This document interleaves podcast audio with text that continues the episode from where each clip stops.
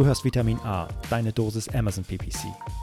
Ein Podcast über Trends, Neuigkeiten und Optimierungsvorschläge zu Amazon Advertising. Vitamin A hilft Sellern und Vendoren, auf Amazon bessere und effizientere Werbung zu schalten. Mein Name ist Florian Nothoff und ich bin Mitgründer und Geschäftsführer von Adference. Zusammen mit Mareike Geidis spreche ich über aktuelle Themen, Herausforderungen und Lösungsvorschläge rund um das Thema Amazon PPC.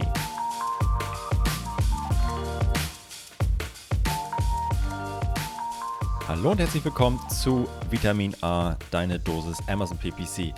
Ausgabe 34. Und ich sage Moin Mareike. Moin Florian. Hey. Na, alles gut?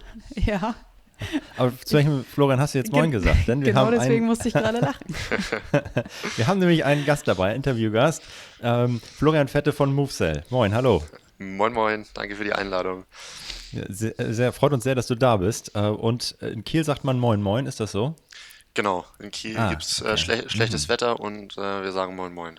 Ah, okay. Ich, ich, weiß nicht, südlich von Hamburg sagt man Moin oder ich weiß es auch nicht genau, wie sich das und wo sich das verteilt, aber ich sage immer nur Moin. Ja, Moin, dann oute ist, ich, Moin ist auch okay. Ist auch okay. Oder oute ich mich dann schon als Nicht-Kieler? Wahrscheinlich schon. Ja, kann man, kann man schon so sagen. Ja, also wir, man, man sagt ja immer so, dass wir Norddeutschen auch einen Akzent haben. Den höre ich, habe ich aber ehrlicherweise noch nie so wahrgenommen. Ähm, vielleicht ist das irgendwie auch so ein Moin Moin sowas, wo man irgendwie erkennt, okay, mm. in Norddeutschland, äh, ja. das, das sind sie wohl. Ja. Ähm, und das war es dann auch schon mit dem Akzent, das, äh, das weiß ich nicht. Äh, ansonsten höre ich relativ wenig Akzent auf jeden Fall. Äh, ja. Also jetzt bei dir zumindest. Äh, also, Ein klares Hochdeutsch. Ja, richtig, richtig. Ja, cool. Äh, freut mich oder uns sehr, dass, dass du da bist. und wir kennen uns schon ein bisschen, aber Flo, erzähl doch mal, wer bist du, was machst du so den ganzen Tag? Genau. Ähm, also ich bin Florian Fett, ich bin Gründer und Geschäftsführer von MoveCell. Wir sind eine auf Amazon Marketing spezialisierte Agentur aus dem ganz hohen Norden, nämlich aus Kiel. Ähm, genau, und arbeiten da wirklich mit äh, Herstellern und Marken auf Amazon zusammen. Bei zu den ganz großen Kunden zählen sicherlich irgendwie ein Calvin Klein, Tommy Hilfiger, aber auch diverse kleinere Brands, bis hin zu sehr exotischen Brands. Wir betreuen zum Beispiel die Eigenmarke von einem äh, Till Schweiger, nämlich Barefoot Living, also wirklich von bis. Mhm. Ähm, und das machen wir so im Agenturbereich und dann äh, gibt es noch einen, ja, den Softwarebereich bei uns. Da sind wir anders aufgestellt als ihr. Also wir sind jetzt kein Advertising-Tool, mhm. aber wir haben wirklich recht früh, äh, vor einigen Jahren, angefangen, da halt auch eine Software zu entwickeln. Ähm, die sich aber eher so ein bisschen im Analysebereich äh, verortet, stellen unseren Kunden verschiedenste Dashboards mit Umsatzforecasts und so weiter zur Verfügung und wollen damit unseren Kunden eben einen guten Blick auf den Kanal Amazon geben und generell auf den Markt, was entwickelt sich wie äh, und so weiter. Genau, das ist eigentlich äh, ja, so im Wesentlichen. Cool, hört sich super spannend an. Wie kam es eigentlich dazu, zu der, zu der Gründung von MoveCell? Wie, wie ist eure Gründungsgeschichte? Ja, also die Gründungsgeschichte hat ehrlich auf dem Beachvolleyballfeld angefangen. ähm, mein mein äh, Gründungspartner Moritz meint, ich kenne uns äh, vom Beachvolleyball und wir haben zu dem Zeitpunkt vor mittlerweile knapp fünf Jahren, ist jetzt mittlerweile schon her, ähm, haben wir äh, parallel Unternehmen ähm, online betreut, also auch im E-Commerce Online-Shops und so weiter ähm, und haben dann letztendlich nichts anderes gemacht, ähm, als die Erkenntnisse, die wir aus anderen Suchmaschinen und Shops gewinnen konnten, ähm, wie beispielsweise Google AdWords-Bereich, Google und so weiter, haben auf Amazon transferiert und haben dann gemerkt, Mensch, das ist irgendwie etwas, was sehr, sehr gut funktioniert. Und damals war es ja so, dass knapp 45 Prozent der deutschen Online-Shopper äh, Amazon verwendet haben. Jetzt sind wir irgendwie mit äh, knapp 95 Prozent ähm, am ganz, ganz anderen Punkt angekommen, wo wir sagen, irgendwie, das war äh, eine gute Idee und eine ganz, ganz spannende Entwicklung, äh, weil man da natürlich irgendwie als junges Unternehmen und an sich auch junge Leute irgendwie trotzdem schon zu den alten Hasen in einem Bereich gehört und das macht natürlich ja. irgendwie immer Spaß. Kennst du Jonas Stolzke? Ja, Freund von mit dem spiele ich auch ab und an Beachvolleyball. Bei Kiel und Beachvolleyball hat es gerade bei mir Klick gemacht. Ähm, ich habe mit ihm zusammen mein berufsbegleitendes äh, MBA-Studium gemacht. Und genau, ist ja auch ein äh, passionierter Beachvolleyballer ähm, und ist ja auch in Kiel verortet mit seinem Unternehmen Maibu. Genau, Jonas ist auch ein recht starker Beachvolleyballer, kann man, kann man, kann man sagen.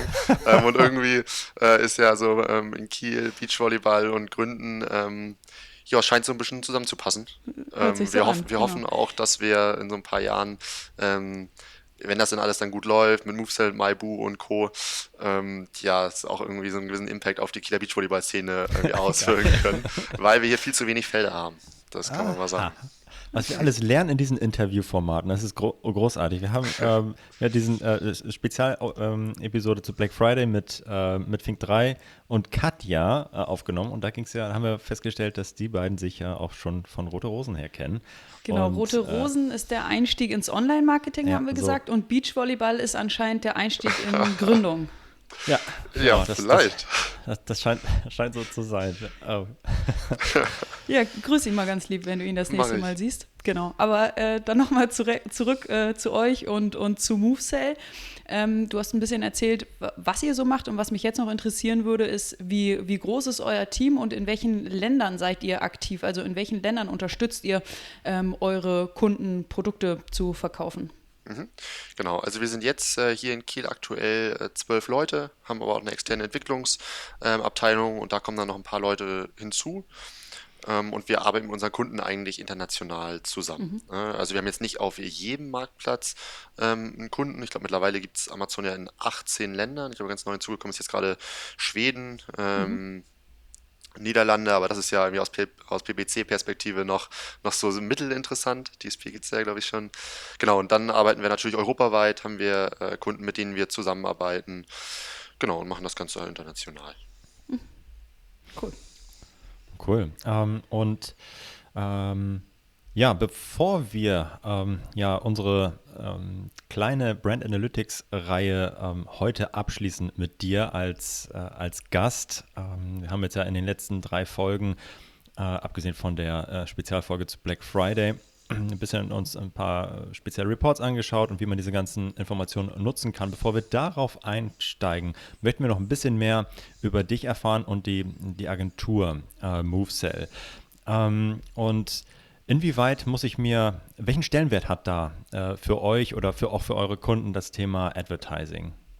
Grundsätzlich. Ja, tatsächlich einen sehr hohen ähm, mhm. Stellenwert, weil eigentlich jede Herausforderung, mit der wir konfrontiert werden, oder jede Zielsetzung ähm, umschließt eigentlich immer auch das Thema oder bezieht das Thema Advertising eigentlich ein. Ne? Ob es jetzt irgendwie die, die, Einführung von neuen Produkten ist, ob es mhm. irgendwie Brand Awareness ist, ob es generell einfach nur die Steigerung von, um, von Umsätzen irgendwie natürlich zu einer gewissen Profitabilität ist. Eigentlich ist überall Advertising ein wesentlicher Bestandteil. Und wir haben bei unseren Kunden ähm, eigentlich so ein Verhältnis im Durchschnitt festgestellt, wo man wirklich sagen kann, so 60 Prozent der Umsätze sind meistens so organisch, 60, 70, ähm, so 30, 40 ist PPC und das steigt natürlich so. Und wenn man sich mal anschaut, irgendwie wie viel Prozent der gesamten Produktplatzierung auf Amazon mittlerweile durch das ähm, Advertising besetzt werden, dann ist das natürlich auch ganz logisch, ne? Mhm. weil wir haben teilweise irgendwie Produktzeiten, wo es weit über 50 Prozent der platzierten Produkte ähm, gehen, sind irgendwie in Advertising ähm, Advertising zu verorten, in den Suchergebnissen genauso. Und wenn man sich mal die Entwicklungen auf anderen großen Plattformen, wie zum Beispiel Google, anschaut,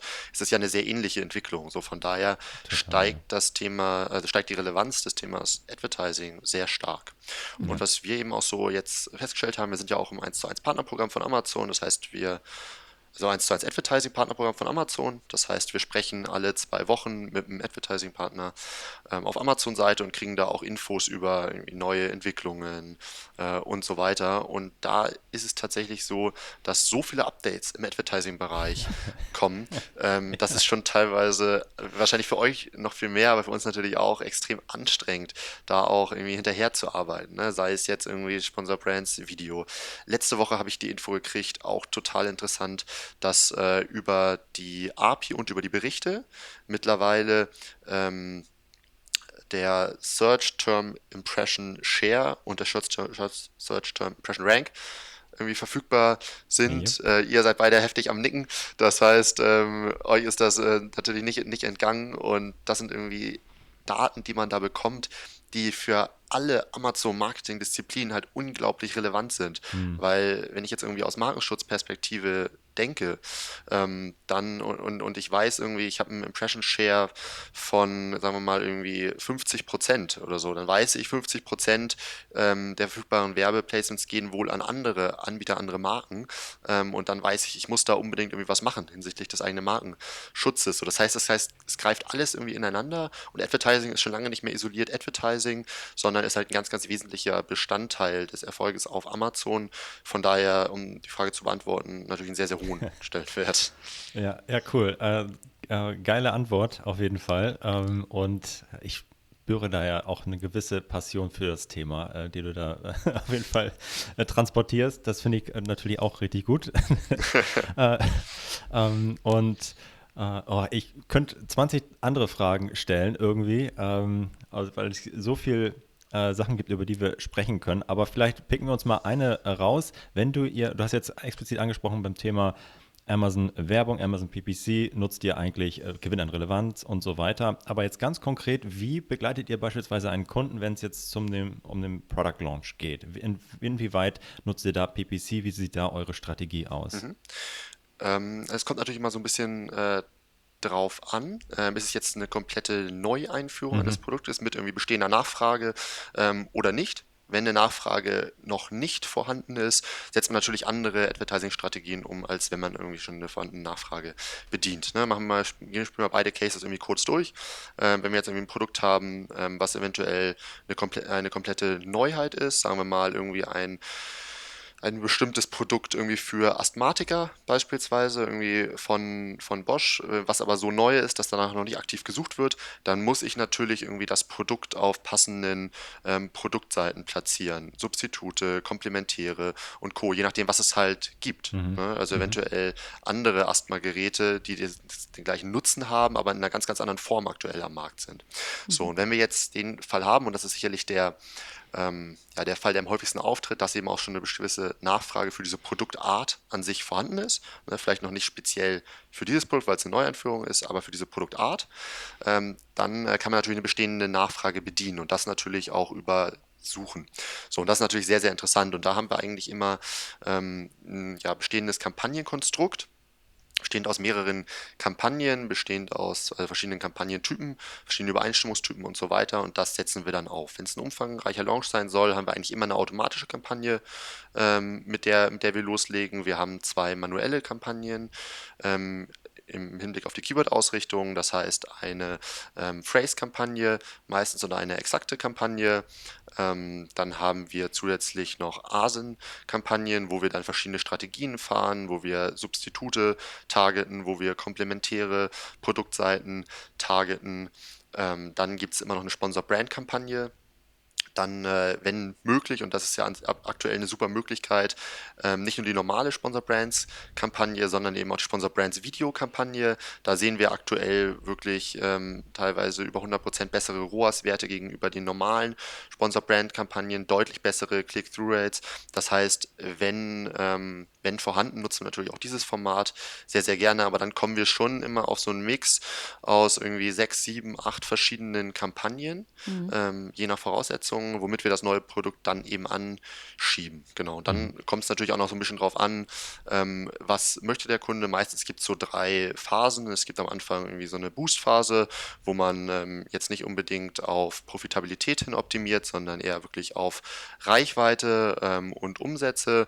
Ähm, irgendwann dann, wenn man da eine gewisse Reiche und Umsätze erzielt hat, kommt man dann irgendwie ähm, in so eine Balancephase, wo man dann natürlich auch schon schaut, wie passt das grundsätzlich mit den Profitabilitätsvorgaben, ähm, weil das natürlich natürlich irgendwann auch passen muss.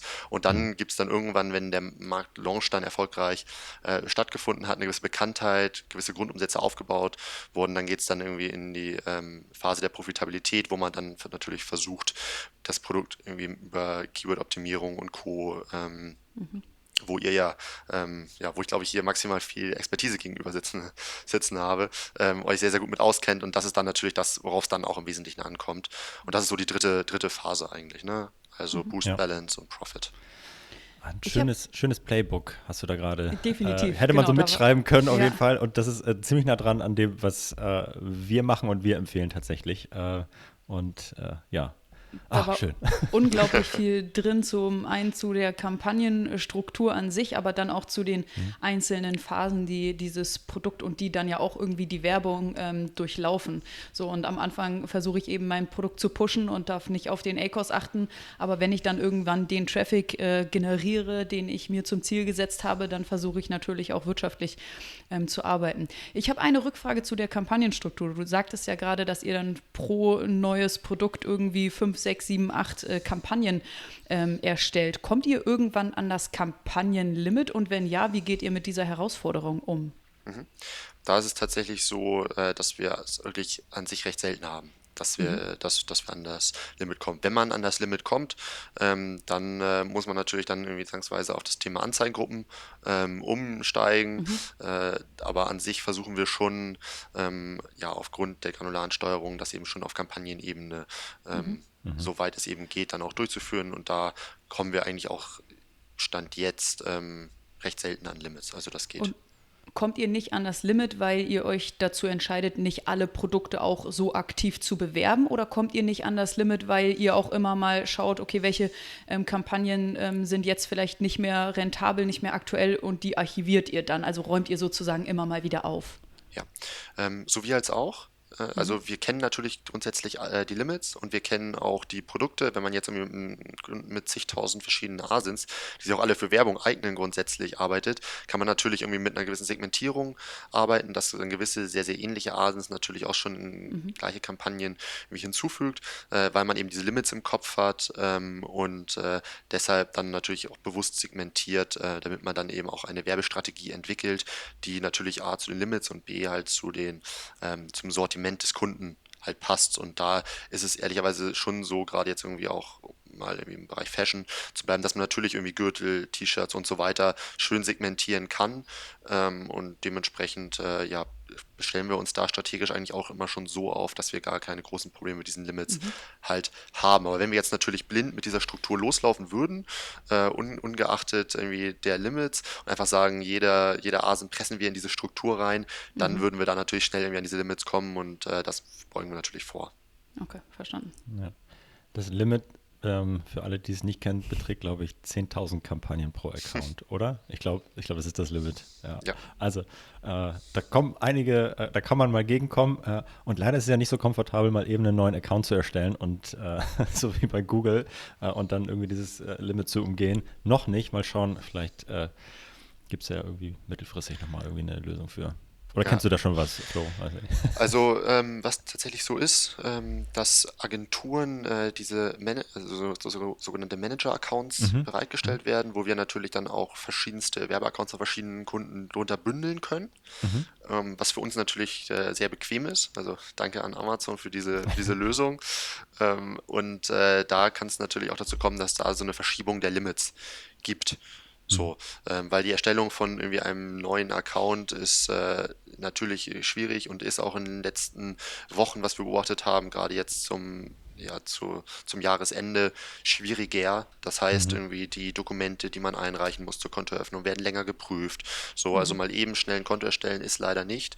Ähm, aber wir sind da an sich zuversichtlich, dass Amazon eben diese Agenturseite irgendwie hinsichtlich Kampagnenlimits und so weiter so auf dem Schirm hat mit Manager-Accounts und so weiter, ähm, dass wenn man da irgendwie an Limits kommt, dass wir die dann, äh, dass, dass, die dann auch angehoben werden können. Stand jetzt nicht, aber ich glaube, dass es in Zukunft so sein kann und das gilt sicherlich dann auch irgendwie für die äh, Konten, die eigenständig verwaltet werden. Ne? Also ich glaube, da können wir schon mit so einer gewissen oder hoffe ich, können mit so einer gewissen Flexibilität in Zukunft rechnen. Ja. Drücken wir die Daumen. Worüber ähm, wir ja. noch gar nicht gesprochen haben, also wir haben jetzt viel über PPC gesprochen und Kampagnenstruktur und äh, auch eine, eine PPC-Strategie für einen Produktlaunch. Worüber wir noch gar nicht gesprochen haben, ist ja alles, was davor kommt und was ja auch irgendwie die Basis für PPC ist, nämlich coole Listings. Ähm, wie stellt ihr denn sicher, dass die Produktlistings entsprechend SEO-relevant sind und ähm, eine, eine gute Basis für äh, darstellen für alles, was danach kommt? Ja, ganz, ganz wichtiger Punkt, ähm, den du da ansprichst, weil auf Amazon kann das Gesamtmarketing natürlich nur funktionieren, wenn die verschiedenen Disziplinen auch ineinander greifen. Ne? Und dazu mhm. gehört in unseren Augen ähm, BBC natürlich, dazu gehört äh, der SEO-Bereich auf Amazon, also Co Content und natürlich auch der Analytics-Bereich, über den wir nachher nochmal so ein bisschen genauer sprechen. Mhm. Und nur wenn diese drei Disziplinen vernünftig ineinander greifen, kann eben auch dann Erfolg auf Amazon gelingen. Weshalb es bei uns auch so ist, äh, wenn jetzt ein Kunde mit uns arbeitet, kriegt er eigentlich immer ein äh, drei Leute in die Hand gestellt, ein Key-Account, ein Advertising Manager und ein SEO-Manager. Und das ist auch ganz, ganz wichtig, mhm. ähm, weil diese verschiedenen Disziplinen miteinander greifen. Denn ich kann die tollsten Advertising-Kampagnen erstellen, mhm. ähm, wenn die Content-Qualität nicht stimmt, ne, also ähnliche mhm. Keywords verwendet wurden und so weiter, werde ich nicht äh, auf die Ausspielung kommen. Das ist ja so mhm. etwas, äh, so, ein, so ein Trugschluss, den viele Unternehmen, die irgendwie davor viel bei AdWords investiert haben und Co., die dem immer unterliegen, dass sie sagen, irgendwie, ich, wenn ich bereit bin, genug für einen Klick zu zahlen, kriege ich sowieso ja. meine Ausspielungen. Und das ist auf Amazon eben nicht so. Das funktioniert nur, wenn der Content eben eine entsprechende Qualität hat. Mhm. Dementsprechend ist es bei uns auch ganz, ganz wichtig und wir haben da wirklich sehr äh, umfangreiche Keyword-Recherchen, die dem Ganzen vorausgehen, ähm, wo wir dann eben das Ganze, die Keywords dann eben auch im Produktlisting an den, an den richtigen und wichtigen Stellen platzieren. Titel, Attribute, Suchbegriffe ähm, und so weiter, um dann im ersten Schritt die Relevanz herzustellen mhm. und im zweiten Schritt sorgen wir natürlich mit dem A-Plus-Content, irgendwie ansprechenden Bildern, Videos und so weiter dafür, dass eben auch die Produktseiten äh, eine gewisse Attraktivität haben, neben diesen Keyword-Placements, ähm, dass wir eben auch möglichst gute Conversion Rates und so weiter erreichen. Denn auch das mhm. ähm, ja, sind ja ja alles wichtige Relevanzfaktoren, die nachher dann eben ja über den Erfolg und Misserfolg in Form von Rankings und PPC Kampagnenausspielungen ähm, ja dann nachher entscheiden. Mhm. Ja, das ist tatsächlich ein, ein, riesiger Unterschied zwischen, zwischen Google und Amazon, wie du, wie du gerade sagtest. Äh, bei Google brauche ich einfach nur äh, ein, ein, Gebot eingeben, was, was hoch genug ist und dann werde ich auch in äh, den bezahlten Suchergebnissen ausgespielt. Und das ist bei Amazon äh, definitiv nicht so, sondern ähm, dort spielen SEO und SEA ähm, viel, mehr, viel mehr zusammen und ich brauche definitiv ein gutes Listing. Ansonsten kann ich gar nicht genug bezahlen, um ähm, bei den bezahlten Ergebnissen ausgespielt zu werden. Ähm, und ich finde euren Ansatz ähm, sehr, sehr cool und interessant, dann zu sagen, dass jeder, ähm, jeder Kunde einen Account Manager bekommt, einen SEO und einen SEA-Manager. Ähm, total nachvollziehbar. Ja, vor allem ähm, aufgrund der ja, Spezialisierung, die der einzelnen Disziplinen einfach auch bedürfen. Ne? Also mhm. äh, bin, ich, bin ich voll, voll bei euch auf jeden Fall. Der Vollständigkeit halber, es gibt natürlich auch einen Qualitätsfaktor bei Google Ads, der natürlich auch noch mit reinspielt. Aber der ist natürlich, äh, wird schon ganz schön teuer, wenn der schlecht ist. Ja, und der bezieht sich ja auch auf die, auf die Anzeige an sich, ne? Ja, aber ja, auf die Anzeige an sich, aber wenn, wenn alle bouncen dann ähm, auf der Zielseite, dann hat das. Aber ja. gut, klar, grundsätzlich aber ja, bei Amazon ist das nochmal eine Dimension heftiger auf jeden ja. Fall. Also, äh, weil du irgendwie gar nicht zum Zug kommst, wenn es halt nicht passt. Weil Amazon da halt noch, äh, noch andere Interesse, äh, äh Interessen hat, ne? Ja. Äh, auf jeden Fall. Ja, ähm, Richtig cool. Äh, und wenn ihr jetzt ähm, noch wieder einen Blick, ähm, Mareike, wolltest du noch was zum SEO fragen? Nee. Das würde ich wieder, den, okay, perfekt. Sehr Dann würde ich jetzt noch einmal weiter schwenken zum Thema Amazon ähm, mhm. Werbung. Äh, ihr hast schon gesagt, hey, es gibt verschiedene Phasen, die, die mhm. so ein Produkt ähm, durchläuft. Und wenn ihr jetzt das Ganze ist natürlich, äh, du hast gesagt, hey, ihr seid eigentlich sehr softwareaffin und ähm, äh, habt jetzt eigentlich so einen Fokus auf äh, Analytics. Was automatisiert ihr denn bei der Kampagnenerstellung oder bei der Keyword-Pflege? Ähm, ja, kannst du mal ein bisschen was äh, zu erzählen, wie ihr da umgeht und wie ihr das äh, skaliert? Mhm. Also, was ich meine, am, An, am, Ende, äh, am Ende, am Anfang äh, steht natürlich immer, dass man irgendwie eine, vernünft, ein vernünftiges, ähm, eine vernünftige Keyword-Recherche gemacht hat. Und ähm, da haben wir natürlich im Hintergrund dann Prozesse und Systeme geschaffen, die die automatisierte Kampagnenerstellung mhm. ermöglichen. So. Wenn man die Kampagne dann erstellt hat, kommen wir aber in einen anderen Bereich, äh, wo wir definitiv keine spezialisierte ähm, Software haben. Äh, da seid ihr mhm. eher der passende Anbieter. Ähm, mhm. Und da geht es um das Thema ähm, Auswertung und ähm, Optimierung der laufenden Kampagnen. So, mhm. und äh, da gibt es eigentlich so, so drei verschiedene äh, Disziplinen, die man da auf dem Schirm haben sollte. Das ist die automatisierte Gebotsoptimierung. Mhm. Ähm, das ist die automatisierte Verschiebung ähm, von Keywords und Asins innerhalb der äh, einzelnen Kampagnen ähm, und das ist das automatisierte Hinzufügen von negativen Keywords und Asins. Und gerade wenn ich so mehrere Kampagnen erstellt habe, ist es natürlich ganz wichtig, dass diese auch ineinander greifen und, sie, und nicht äh, sich einander isolieren. Denn wenn mhm. ich jetzt zum Beispiel in einer automatischen Kampagne einen, einen Suchbegriff habe, der ein Sale erzielt, sollte dieser natürlich dann auch gezielt beworben werden. Das heißt, der wandert dann in verschiedenste Kampagnen. So, der wandert dann sowohl in die manuellen Keyword-Kampagnen ähm, wie äh, ja, mit äh, Phrase, Exakt und so weiter. Der wandert aber auch in die Sponsor Brands äh. Mhm. So, wenn wir jetzt das gleiche irgendwie ausgehend von einer automatischen Kampagne haben ähm, mit einer ASIN, also äh, ein Produkt wird auf einer Produktseite platziert, generiert da einen Sale, ähm, dann sollte dieses, diese Ziel-ASIN auf der Seite, wo wir platziert wurden, natürlich auch dann übertragen werden in irgendwie ASIN-Kampagnen und dort dann auch isoliert beworben werden, damit man dann eben in diesen Kampagnen, ähm, wo rein dann eben die Keywords und ASINs verschoben werden, dann eben gezielt die, optim äh, die optimalen Gebote äh, zu diesen äh, Zielseiten ähm, eben festlegen kann. So, und da ist es ja nun mal so, dass jedes, irgendwie, um mal auf Keywords zu sprechen zu kommen, jedes Keyword ja ein unterschiedliches optimales Gebot hat, um die äh, Profitabilitätsvorgaben zu erzielen. Äh, wenn wir jetzt mhm. irgendwie ein Ziel-Arkos haben von beispielsweise 20, irgendwie 20 Prozent, brauchen wir je nach Keyword unterschiedlich viele Klicks.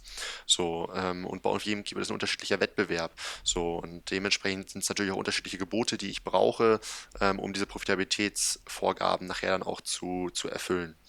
Ähm, und dementsprechend, ja, sind das irgendwie Prozesse, die eigentlich auf täglicher Basis vollzogen werden müssen, Geburtsoptimierung, Keywordverschiebung und so weiter, dass das händisch gar nicht möglich ist. So, deshalb gibt es da ja eben Tools für, wie zum Beispiel bei euch, die genau äh, das halt automatisieren und das nutzen wir natürlich auch. Mhm. Okay. Ähm, ich wollte jetzt nicht direkt daran nachfragen, dass ihr, dass ihr da äh, jetzt ein Tool empfehlen müsst oder so. Das war jetzt überhaupt nicht meine Intention, aber auf jeden Fall ähm, zeigt, unterstreicht es für mich nochmal, wie wichtig es ist, einfach auch ähm, Prozesse, die ich irgendwie automatisieren kann, sei es jetzt auf Agenturseite, auf Advertiser-Seite oder wo auch immer, dass ich da einfach auch mal investieren muss, um das irgendwie auch umzusetzen. Weil vieles davon ist einfach, das kann man halt, äh, ist immer der gleiche Input, immer der gleiche Output, das kann und sollte ich halt ähm, automatisieren. Und ja, auch wenn es irgendwie einmalig ein bisschen was kostet oder ich habe irgendwie ein Tool oder was auch immer, ähm, das zahlt sich halt aus, ne? weil wie du schon sagst, ich kann es am Ende nicht ähm, händisch machen. Ich kann es händisch machen, aber es ist halt ungleich teurer und nicht gut und äh, nicht verlässlich auf Dauer. Ja, ähm, ja absolut. Ich hätte auch noch eine Frage, die da so ein bisschen mit reinspielt. Also jetzt in Automatisierung, Amazon PPC spezifisch. Wir hatten ähm, am Anfang einmal über die verschiedenen Phasen eines, eines Produktes innerhalb der Werbung gesprochen. Und ich glaube, die größte, wichtigste Phase ist dann natürlich nachher die Performance-Phase, in der ich versuche, wirtschaftlich so viel Umsatz wie möglich zu erzielen. Ähm, was mich interessieren würde, ist, auf welche Metrik ihr dort optimiert. Ist es der CPO, ist es der ACOS, ist es die Marge, ist es das Budget? Was, äh, woran macht ihr fest, äh, dass die Werbung eines Produktes gut funktioniert? Mhm. Ähm, also es gibt ja wirklich verschiedene KPIs, die man sich da anschauen kann. Ne? ARCOS, ROAS, ähm, CPO in bestimmten Szenarien, ähm, auch Klickpreise, zu denen ich Kunden einkaufe. Mhm. Ähm, und da ist es schon so, dass primär auf ARCOS und ROAS optimiert wird, aber man kann da auch verschiedene Strategien fahren. Ne? Beispielsweise kann ich mir auch die ähm, Brandstore-Statistiken mal anschauen und mich fragen, irgendwie kriege ich es krieg eventuell hin, über meine Sponsor-Brands-Kampagnen Traffic gezielt auf meinen Brandstore zu schieben. Ähm, und wenn ich mir dann die Brandstore-Statistiken anschaue, sehe ich nachher auch den Durchschnittsumsatz irgendwie pro Kunde Mhm. So, und wenn ich den Durchschnittsumsatz pro Kunde kenne und meine Marge, kann ich mir natürlich auch angucken, okay, was kostet mich der Einkauf eines Kunden, also Klickpreis als Metrik in dem Fall. Und wenn ich da unter einen von mir festgelegten Wert komme, kann ich auch damit die Profitabilität nachher bestimmen. So, mhm. also da gibt es verschiedenste Ansätze und es kommt immer so ein bisschen darauf an, welche Strategie man verfolgt. Mhm.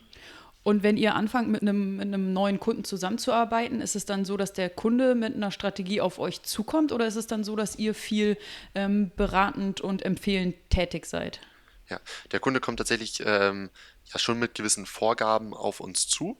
Mhm. Wenn er denn seine Amazon-Profitabilität grundsätzlich vernünftig versteht, mhm. ähm, dem natürlich irgendwie vorausgesetzt und dann kommt er teilweise mit ROAS-Vorgaben, teilweise schon mit ARCOS-Vorgaben und so weiter. Ähm, wir rechnen das Ganze dann meistens auf dem ARCOS halt um ähm, und das ist dann quasi der beratende Part. Wenn es aber so mhm. sein sollte, dass es ein Unternehmen, beispielsweise ein typischer B2Bler ist, der jetzt irgendwie den B2C-Bereich mal angehen möchte, auch da haben wir viele Kunden von, die aus dem B2B-Bereich kommen, die nehmen wir natürlich ein bisschen mehr in die Hand und äh, mhm. erklären denen auch erstmal, welche, äh, wie man auf Amazon tatsächlich die korrekte Profitabilität ausrechnet und was dann natürlich auch irgendwie eine sinnvolle ähm, ja, eine sinnvolle KPI im Advertising-Bereich ist, beziehungsweise ein sinnvoller Profitabilitätswert in Form vom ARCOS.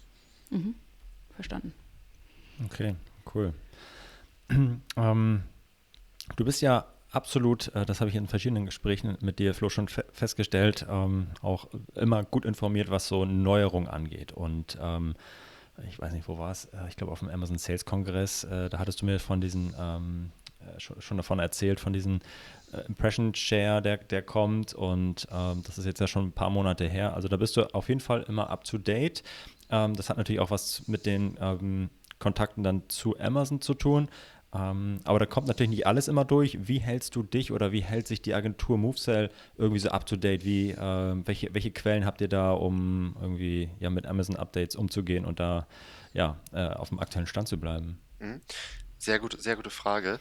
Äh, natürlich, wie du schon sagst, ziehen wir ganz viel natürlich auch aus den direkten Kontakten zu Amazon, wo wir unsere mhm. Ansprechpartner haben. Dann hat Amazon aber auch offizielle Blogs, auch für den Advertising-Bereich. Äh, es gibt zum Beispiel für Agenturen auch ein Newsletter mit regelmäßigen ähm, Updates. Dann schauen wir uns aber natürlich auch besonders die anderen Marktplätze an. Ne? Also jetzt besonders halt ja. ähm, den US-Marktplatz, weil da natürlich alle Neuerungen immer so ein bisschen früher veröffentlicht werden. Ähm, und da schauen wir uns natürlich dann auch die Blogs von Amazon an und so weiter. Und da wir da eben auch Kunden betreuen, stöbern unsere Mitarbeiter eben auch häufig häufig mal auf den äh, Hilfeseiten irgendwie in der Seller Central, ähm, in der Advertising Console und Co., weil da eben viel schon früh veröffentlicht wird.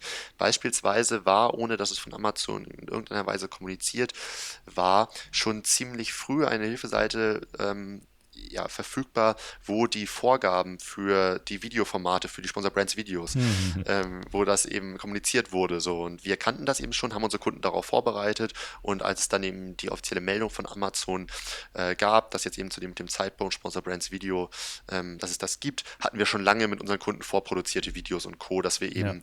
das genutzt haben und dann natürlich auch da temporär von sehr günstigen Klickpreisen so profitieren, profitiert haben. Ja, Ach, cool. Genauso muss es sein. Ah, sehr schön. Ähm, ja. Das heißt, wenn ihr neue Sachen entdeckt, auf welchen Wegen auch immer, dann versucht ihr die sofort umzusetzen und auszuprobieren und äh, ja, gar nicht lange zu warten. Definitiv. Und das natürlich auch immer sehr kritisch zu betrachten. Ne? Also mhm. wir haben bei uns, wie vorhin schon angesprochen, diese Dashboard-Lösung und da haben wir jetzt zum Beispiel ähm, einen so einen simplen, äh, so einen simplen Vergleich gebaut, der eben ähm, die Sponsor Brand Videos, Video KPIs mit den normalen Sponsor Brand KPIs vergleicht, ähm, um das eben dann auch schnell irgendwie vernünftig zu validieren. Funktioniert das gut? Was funktioniert besser? Was funktioniert schlechter? Und so weiter. Und da sind wir, haben wir schon den Anspruch, irgendwie wirklich recht schnell ähm, vernünftig irgendwie auswerten zu können, um dann eben validieren zu können, ist das gerade sinnvoll oder eben nicht. Mhm. Macht total Sinn. Äh, wollen wir in die Brand Analytics Straße einbiegen? Ich glaube, ich glaube, wir müssen so langsam, ne? wegen, der, ja, wegen der Zeit. Schade eigentlich. Können ewig weiter quatschen. Ähm, Flo, wir haben jetzt in den letzten drei Folgen über alle Reports, die es gibt, ähm, zumindest für die Seller, Focus auf Seller, gesprochen. Die vier, die, die, die, uns da zur Verfügung stehen: Amazon Suchbegriffe, Kaufverhalten, Wiederhol Wiederholungskäufe, Warenkorbanalyse, Artikelvergleich und Alternativkaufverhalten. Wie geht ihr, wie gehst du mit diesen ähm, Reports um? Kannst du erstmal ganz grundsätzlich erzählen, bevor wir uns vielleicht einen Favoriten rauspicken? Oder äh, kannst du mal ein bisschen was erzählen? Ja, also es gibt bei uns eigentlich, wenn wir jetzt mit dem Kunden starten, gibt es bei uns am Anfang einmal immer so eine Analysephase. So, mhm. Und da geht es darum, den Markt bestmöglich zu verstehen, aber auch den Kunden ähm, immer nochmal möglichst objektiv eben Überblick über den Markt auf Amazon zu geben. Mhm. So, und da ist Brand Analytics natürlich äh, ein, einer von unseren ähm, ja, Berichten, die wir uns da ger sehr gerne anschauen, also berichtsübergreifend bei Brand Analytics. Mhm. Ähm, da gibt es natürlich auch noch andere Quellen, aber Brand Analytics ist eben eine davon.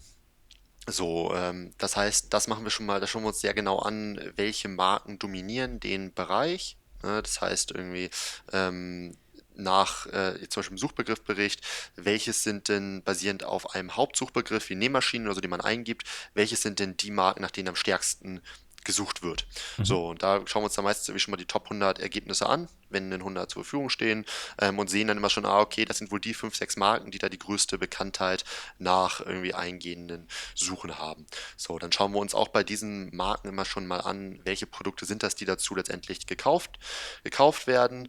Ähm, dann äh, schauen wir uns natürlich generell an, gibt es die Saisonalitäten? Auch da kann man Red Analytics ja super für verwenden. Ähm, dass ich zum Beispiel den Hauptsuchbegriff, sagen wir Nähmaschine nehme, ähm, mir die verschiedenen Monate anschaue ähm, über ein Jahr hinweg ne, und dann eben anhand des Suchfrequenzrangs sehe, wann äh, gibt es denn da irgendwie besondere Saisonalitäten und so, die ich auf dem Schirm haben sollte. So, dann checken wir das Ganze nochmal im Hinblick irgendwie auf Eigenschaften, welche sind die wichtigsten Eigenschaften, Nähmaschine irgendwie ähm, für dicke Stoffe und so weiter. Und dann checken wir den Markt nochmal auf Zubehör, das heißt zum Beispiel Nähmaschine Nähtisch oder, in, oder ähnliches.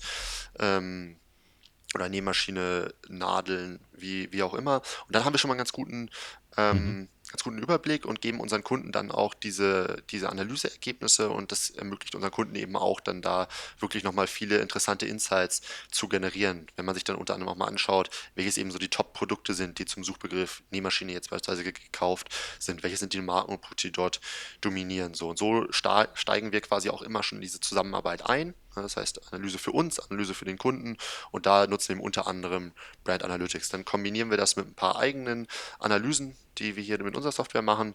Ähm, und dann haben wir dann einen sehr, sehr guten Blick. Das heißt, da ist äh, Brand Analytics auf jeden Fall schon mal so ein ähm, ja, ein wesentlicher Faktor. So. Und dann kommt Brand Analytics an verschiedensten Stellen zum Einsatz.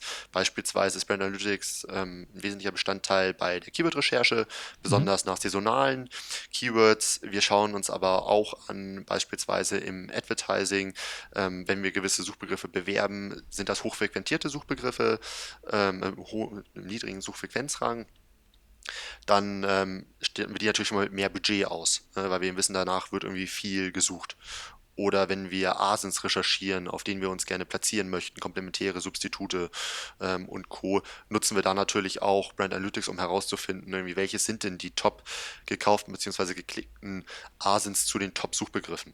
Mhm. So, das heißt, wir haben wirklich verschiedenste ähm, Punkte, an denen Brand Analytics zum Einsatz kommt. Eingangsanalyse, Keyword-Recherche, ASIN-Recherche, ähm, Budgetfestlegung und so weiter. Das ist ja ähm, auf jeden Fall richtig gut ist, genauso zu machen, wie du es beschrieben hast, mit dem Ergebnis, dass ich halt nicht einfach eine Autokampagne erstelle mit dem Produkt und Feuer frei und irgendwie mit der Schrotflinte auf, auf Amazon schieße, sondern halt wirklich punktuell die coolen Keywords raushole, die guten Produkte, zu denen ich irgendwie ähm, ausgespielt werden möchte und so weiter. Und das ist ja am Ende das, was wir und was eure Kunden natürlich auch erwarten, nämlich so effizient wie möglich und so genau wie möglich am Ende auch auszusteuern. Und das kriegt ihr halt wunderbar hin. Ne? Das ist echt cool. Ja. Genau. Und was um, noch ähm, sicherlich, -hmm. Entschuldige. Nee, bitte, erzähl. Okay, ähm, was sicherlich auch noch ganz interessant ist, ähm, mal losgelöst vom Advertising, SEO und Co., dass ich eben verstehe, irgendwie als Beispiel als Anbieter für Nähmaschinen, ähm, welches Zubehör und Co. wird dann tatsächlich auch wie angeboten. Das heißt, außerhalb der Marketingperspektive ähm, sind es natürlich auch mögliche Sortimentserweiterungen, von denen ich da spreche. Ne? Wenn ich verstehe, ähm, mit welchen Komplementärprodukten meine Produkte besonders häufig in Kombination gekauft werden, welches Zubehör besonders stark gesucht wird und so weiter. Das heißt, wir sind da eben nachher dann auch, wie gesagt, weg von den Marketingdisziplinen hin bei tatsächlichen Sortimentserweiterungsempfehlungen. Ähm, und auch das äh, wird von ähm, ja, diversen Kunden sehr geschätzt, beziehungsweise kann ja von jedem genutzt werden. Ne? Also ja, auch ja. Kunden können das natürlich auch selber nutzen, ist ja auch klar. Ja. Da ist jetzt so ein bisschen, nee, äh, nee sag ich, du. Der, der äh, Amazon-Suchbegriffe-Bericht äh, irgendwie jetzt so ein bisschen herausgestochen, so, ne? Also das, das war jetzt irgendwie das, glaube ich, was ich alles mit dem so ein bisschen äh, machen kann ähm, oder größtenteils. Und ähm, ist das euer Favorit, wenn du einen picken müsstest? Ähm, ja, also, also es ist ein sehr, sehr interessanter Bericht, wo sehr, sehr viele mhm. Insights rauskommen. Interessant ist halt auch, dass man allgemein auf den Markt schauen kann, mal losgelöst mhm. von dem angebundenen ja. Konto. Nichtsdestotrotz gibt es natürlich auch aus den anderen Berichten, wenn ich mir den Warenkorb anschaue, mhm. sehr, sehr interessante Insights, die ich da generieren kann. Ne? Ich kann ähm, zum Beispiel mal spaßhalber ausrechnen, wie viel Prozent der gesamten Kombinationskäufe nur die eigene Marke enthalten. Das heißt, ich habe dann nachher irgendwie so eine Markenreinheitsquote, die da rauskommt, die sicher sehr, sehr interessant ist. Ich kann äh, meine Warenkörbe auf Substanz Substitute analysieren. Wenn ich jetzt sehr häufig irgendwie habe, dass andere Substitute gekauft werden, sollte ich mal meine Retourenquote checken ähm, und dann natürlich schauen, okay, mit welchen Produkten werden meine Produkte in Kombination gekauft. Ähm, ist es eventuell so, dass ähm, ich diesen Produkten irgendwie im Hinblick auf Sternebewertungen, irgendwie Produktseitenqualität, äh, grafische Aufbereitung und so weiter unterlegen bin. Also warum werden mhm. meine Produkte mit den Produkten verglichen? Warum werden andere mit mir zusammengekauft? Und so weiter. Dann kann ich natürlich auch ähm, ja, herausfinden, wie es so um meinen Wettbewerb steht. Das heißt, wenn ich jetzt irgendwie aus Perspektive von einem Pharmaunternehmen mal äh, schaue, welches sind die ähm, anderen Anbieter, die häufig mit meinem Produkt verglichen werden, sind das ja meine, meine Konkurrenten, mein Wettbewerb auf Amazon, aber eventuell passt das gar nicht zu meinem Wettbewerb, den ich in den Apotheken habe. So, mhm. und das ist ganz interessant, um herauszufinden, ob eventuell andere Anbieter, die hier im stationären Apothekenmarkt noch keine Rolle spielen, äh, weil die eventuell aus einem anderen Land kommen, ne, aber schon online hier ganz klar in meinem Markt irgendwie Konkurrenten sind, die wichtig für mich sind. Und auch das kriege ich natürlich nur raus, wenn ich die Warenkorbberichte entsprechend durchgehe. Ne? Ich kann mhm. auch, und das ist jetzt vielleicht das, das Letzte, was ich noch dazu noch, auch noch sage, und dass ich euch auch wieder zu Wort, zu Wort komme. gut, du ähm, bist der Gast. ich äh, kann natürlich auch ähm, Markenangriffe erkennen, ne? also Angriffe auf meine Produktseiten. Wenn zum Beispiel ein anderer Anbieter auffällig häufig ähm, in mein ähm, bei, bei, mir im Alternativkaufverhalten, Artikelvergleich und so weiter aufkau, äh, auftaucht, könnte das ein Indiz dafür sein, dass dieser Anbieter bewusst Werbung auf meinen Produktseiten schaltet. Mhm. So, und das kann ich auch darüber herausfinden. Ne? Das heißt, so gibt es den einen Favoritenbericht? Nein. Man muss aber äh, auf jeden Fall so ein bisschen schauen, was ist die Herausforderung, was ist die Zielsetzung, ja. die ich lösen möchte und welcher Bericht ist dann dafür passend, weil wir haben unglaublich viele Analysemöglichkeiten, die man benutzen mhm. kann. Wenn ich da noch eine Frage ähm, zu stellen kann, das sind jetzt ja also alles absolut sinnvolle ähm, Analysen. So, und ich kann mir vorstellen, ich weiß, Budgets sind knapp, äh, Ressourcen ähm, hier, Flo, machen wir so günstig wie möglich. Ähm, und äh, am Ende will der äh, weiß ja nicht, ob der, jeder, jeder Kunde von euch dafür bezahlen will. Sagt ihr, hey, das muss das ist, gehört für uns zur, zum Handwerkszeug, dann können wir optimal arbeiten oder sagt ihr, das ist optional, würden wir empfehlen, ähm, aber wenn ihr es nicht macht, dann geht euch was durch die Lappen. So, also wie, wie, geht ihr denn damit um? Weil am Ende will natürlich der, die, der, der Kunde auch so wenig wie möglich natürlich an euch zahlen, weil es, das dauert ja natürlich auch ein bisschen, ne? diese ganzen Analysen. Genau, also wir haben da natürlich schon irgendwo Automatisierungen geschaffen. Man kann ja auch mhm. alles Bericht, äh, alles exportieren, ne, mhm. als CSV, Excel und Co. Ähm, und hoffentlich gibt es dann in Zukunft auch eine API, die es jetzt aktuell noch nicht gibt. Ne? Von daher haben wir erstmal Zwischenlösungen geschaffen, die uns deutlich effizienter mhm. machen. Aber das Ganze ist natürlich nicht verpflichtend. Wir haben aber trotzdem mhm. immer den Anspruch, unsere Kunden bestmöglich ja. zu beraten und denen alle Optionen aufzuzeigen. So, dann sagen wir natürlich, das würde dann irgendwie so und so viele Stunden voraussichtlich irgendwie brauchen. Mhm. Ähm, wollen, wollen wir das machen? Oder sagen wir, ähm, wenn es eine kostengünstige Alternative sein soll, irgendwie kriegen wir es eventuell auch mit deutlich weniger Zeitaufwand hin, dass wir trotzdem irgendwie 80 Prozent irgendwie des mhm. gewünschten Ergebnisses irgendwie erzielen ja. können. So, was uns aber ganz wichtig ist, dass wir da immer auch so einen gewissen Know-how-Transfer bei unseren Kunden gewährleisten, ne? dass äh, wir genau auf solche Sachen hinweisen und dann kann man diese dann eben optional dann auch hinzuziehen, wenn man das denn möchte. Ja, okay. Cool, okay. Ich fände es total unsinnig, äh, das nicht zu tun als Basis, denn ähm, wenn ich das nicht tue und äh, den, den Markt nicht zu 100 Prozent verstehe und auch nicht ähm, Brand Analytics nutze, um eben meine Keyword- und Produkt-Targets herauszusuchen, ähm, dann spare ich vielleicht an dieser Stelle Geld, aber nachher, wenn ich meine äh. Werbung auf Performance irgendwie optimieren möchte, da habe ich dann mehr Ausgaben, weil, so wie Florian gesagt hat, ich dann zum Beispiel eine Autokampagne nutzen muss, ähm, die dann vielleicht genauso teuer oder sogar noch teurer ist, um, damit ich am Ende irgendwie zu den gleichen Ergebnissen und Erkenntnissen komme. Oder? Genau. Also in der Theorie bin ich absolut bei dir. Ne? Also es ist total sinnvoll. Trotzdem haben die Unternehmen ja häufig irgendwie auch ähm, kapazitäre Engpässe da teilweise. Ähm, wir sehen zwar, dass immer mehr Fachpersonal für Amazon am Markt vorhanden ist. Nichtsdestotrotz sind die meisten Unternehmen einfach auch noch unterbesetzt. Mhm. So, das, mhm. das ist einfach so. Und ich sag mal, mit ähm, fortschreitender Entwicklung des Werbemarktes von Amazon wird der Wettbewerbsdruck höher ähm, und die Notwendigkeit irgendwie an professioneller ähm, Steuerung steigt, wenn man eben das Ziel hat, dort dann eben auch mittel- bzw. langfristig profitabel zu werben. Und da sind mhm. natürlich genau solche Instrumente extrem sinnvoll. Und mhm. da fährt man natürlich nicht gut, wenn man einfach sagt, ich mache mir ein, zwei Autokampagnen ja. und dann, äh, und dann geht, geht's los. Das heißt, ähm, die Unternehmen, die sich möglichst früh professionalisieren und die Kampagnen so aufbauen, profitieren da eben mittelfristig und langfristig von. Und die, die es jetzt eben nicht machen, um halt ähm, möglichst viel zu sparen, ähm, müssen dann hintenrum halt hinten raus daraus halt wieder mehr investieren, um das wieder aufzuholen. Mhm. So, von daher macht es ja. auch Sinn, nur temporär teilweise irgendwie auch vielleicht mit Agenturen zusammenzuarbeiten, die dann einmal so eine professionelle Struktur äh, aufsetzen und dann halt zu sagen, irgendwie nach einer gewissen Zeit, jetzt mache ich es irgendwie wieder alleine und verwalte halt diese Struktur, diese Struktur. Ähm, aber ich glaube, es ist sehr, sehr sinnvoll, früh solche Strukturen halt aufzubauen, äh, wenn man eben den Anspruch hat, auf Amazon mittelfristig eben auch seine Profitabilitätsziele zu erreichen. Total, denn darüber generiere ich mein, mein Wissen und meine Erfahrungen, die ich brauche, um äh, meine Performance äh, zu verbessern. Voll. So, Ganz genau. Relativ, relativ einfach. Ja. Ich, ich, hoffe, dass dieser Podcast ein bisschen hilft, um das zu verstehen bei, bei dem nächsten Gespräch mit Kunden vielleicht oder mit potenziellen Kunden. Ähm, ja, cool. Wow. Ich glaube, wir könnten endlos weiterquatschen. Äh, es gibt äh, unbegrenzt Themen gefühlt, über die wir reden können. Und ähm, aber mit Blick auf die Zeit äh, nähern wir uns dem Ende. Äh, Flo, eine Sache habe ich aber noch. Ähm, und das ist so ein bisschen die Frage mit Blick auf ähm, Do's und Don'ts oder den absoluten Pro-Tipp, den du unbedingt äh, hier noch transportieren möchtest, wenn du es nicht schon getan hast oder nochmal unterstreichen möchtest. Was ist irgendwie so das, das Wichtigste, wenn es jetzt um die Optimierung von Amazon-Kampagnen geht, zum Aufsetzen von Amazon-Kampagnen? Was ist das, was du irgendwie äh, nochmal mitgeben möchtest? Ja, also es gibt, gibt so ein paar Sachen. Was ich jetzt, ich sag mal, ich möchte ein Werbeformat empfehlen. Sponsor Brands Video macht mhm. total mhm. Sinn. Wir sehen absolut kompetitive Bereiche, wo wir mit normalen ähm, Sponsor Products in den Suchergebnissen extrem tolle Klickpreise haben. Aber wenn wir da mit unseren Sponsor Brands Videos draufsetzen, ähm, dann wird das auf einmal deutlich günstiger. So weiter äh, sollte man sich als Unternehmen fragen, wenn ich jetzt Brand Awareness Kampagnen schalte, äh, ein ganz anderes Thema, ähm, und ich investiere da viel irgendwie im Google Netzwerk und Co. für in Video Ads, denn Video Ads sind ja normal ein Brand Awareness Format, mhm. ähm, dann sollte man sehr sehr genau auch über dieses äh, Sponsor Brands Video Format nachdenken, weil Spon äh, Video Ads werden normal CPM, also per Tausender Kontaktpreis, vergütet.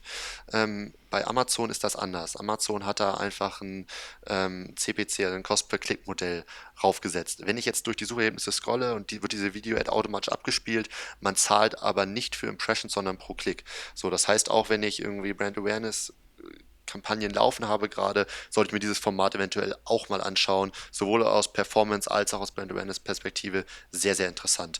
Ähm, dann natürlich ähm, Kampagnen, ähm, Kollisionen vermeiden. Ne? Das heißt, wenn ich irgendwie möglichst, wenn ich ganz viele Produkte in einer Kampagne habe, verschiedene Übereinstimmungstypen in einer Kampagne habe und so weiter, ist das häufig Quelle für viele Fehler, ähm, weil ich eben nicht sauber aussteuern kann und die Kampagnen sich quasi gegenseitig irgendwie in die Quere kommen. Man nicht genau weiß, irgendwie, weil ich mit drei Kampagnen auf ein Placement irgendwie biete über verschiedene Übereinstellungstypen, welche Kampagne generiert denn da jetzt kontrolliert die, äh, die Impression.